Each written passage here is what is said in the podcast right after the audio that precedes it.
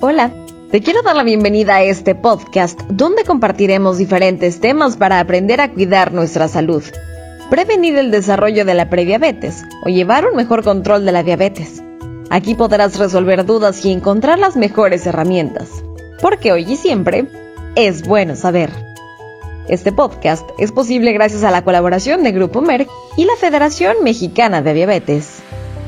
Seguramente alguna vez has escuchado a personas decir que ciertas condiciones de salud no existen o son un invento para vender más medicamentos. Una muy común en caer en estas teorías es la prediabetes, pero quiero decirte que esta opinión es resultado de una gran desinformación. Está comprobado que entre los 8 y 10 años antes de desarrollar diabetes tipo 2, existe un estado donde el nivel de glucosa ya no logra mantenerse dentro de sus parámetros normales pero sin llegar a un diagnóstico firme de diabetes. A eso le conocemos como prediabetes. Esta condición se caracteriza por la disminución en la producción de insulina o la resistencia a ella, y está relacionada con distintos factores de riesgo como el sobrepeso, obesidad, alimentación inadecuada y el sedentarismo.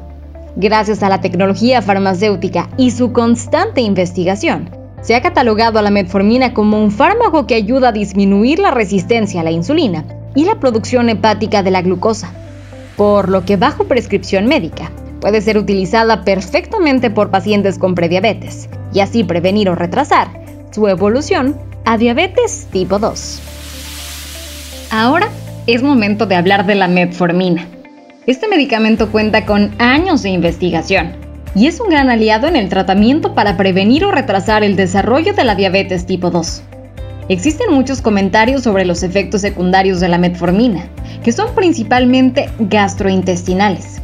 Pero gracias al constante trabajo de este fármaco, se han desarrollado formulaciones de liberación prolongada para evitarlos. Y lo más importante es que tienen innumerables beneficios para el manejo de la diabetes y prediabetes. A pesar de ello, siguen habiendo muchos mitos de la metformina. Hablemos de algunos de ellos. Hay quienes dicen que altera la presión. Y no, esto no es nada cierto. La metformina no tiene efecto sobre la presión arterial. Lo que sí tiene es un efecto cardioprotector que reduce el riesgo cardiovascular. Por otro lado, se dice que altera los niveles de glucosa. Y esto es cierto, ya que ayuda a disminuir los niveles de glucosa en la sangre mejorando el metabolismo y frenando la producción de glucosa hepática, favoreciendo que la insulina propia trabaje mejor. Otro mito muy común es que daña los riñones. Y esto es totalmente falso. Lo que realmente puede llegar a dañarlos es el descontrol glucémico de manera crónica. La correcta y oportuna información resulta un aliado invaluable en el tratamiento de cualquier condición de salud. Pero recuerda, Ningún medicamento puede hacer el trabajo solo. Requiere de un compromiso, combinando hábitos saludables como la alimentación y ejercicio, logrando así vivir en equilibrio y sobre todo, con salud. La prevención depende de ti. Y recuerda, hoy y siempre, es bueno saber. Gracias por escucharnos. Si te ha gustado este contenido, no olvides compartirlo.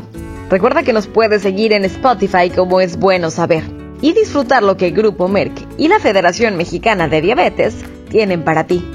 Hasta la próxima.